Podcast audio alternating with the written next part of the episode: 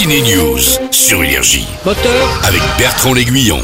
action On vous propose un feel-good movie avec deux comiques qui ne sont pas dans un registre marrant, Jonathan Cohen et surtout Ahmed Silla. C'est le premier rôle, ça s'appelle Comme un prince. Suleiman, il va être avec nous euh, pendant quelques mois là au jardin. Il a joué au con et il a perdu. Voilà. Bah nous on n'a rien fait, on est là gros. Suleiman, un boxeur qui ne peut plus boxer, se retrouve à faire des travaux d'intérêt général au château de Chambord où il fait quelques rencontres étonnantes comme celle avec le personnage joué par Mallory Vanek.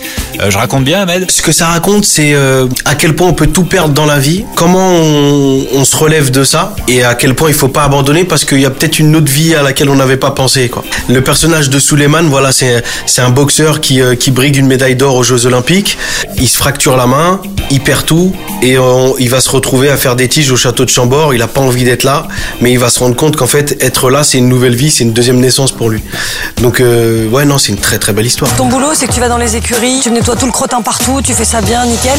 Ça sent le crottin aussi ou le vomi dans un film bien barré qui sort aussi en salle aujourd'hui. Il a valu le Golden Globes de la meilleure actrice à Emma Stone pour son rôle dans Pauvre créature. Pourquoi le garder dans ma bouche si c'est dégoûtant Je vais aller taper ce bébé. Pauvre créature de Yorgos Lantimos, c'est tordu, c'est étrange, c'est loufoque, c'est sauvage. C'est l'histoire d'une femme à la fin du 19e siècle sur laquelle on a implanté un cerveau et qui réagit comme un enfant. Attention, elle se libère vite de l'enfant qui est en elle. Ça devient très sexe aussi. Le meilleur rôle d'Emma Stone depuis La La Land.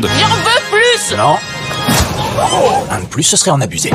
Allez, un film en plus, oui, sur Netflix cette fois. Cette histoire avait déjà été racontée le 13 avril 1972. Un avion s'écrase au cœur de la cordillère des Andes. Les survivants, la plupart des rugbymen uruguayens, se retrouvent dans le froid, sans nourriture. La grande question qui les taraude, manger les morts pour survivre.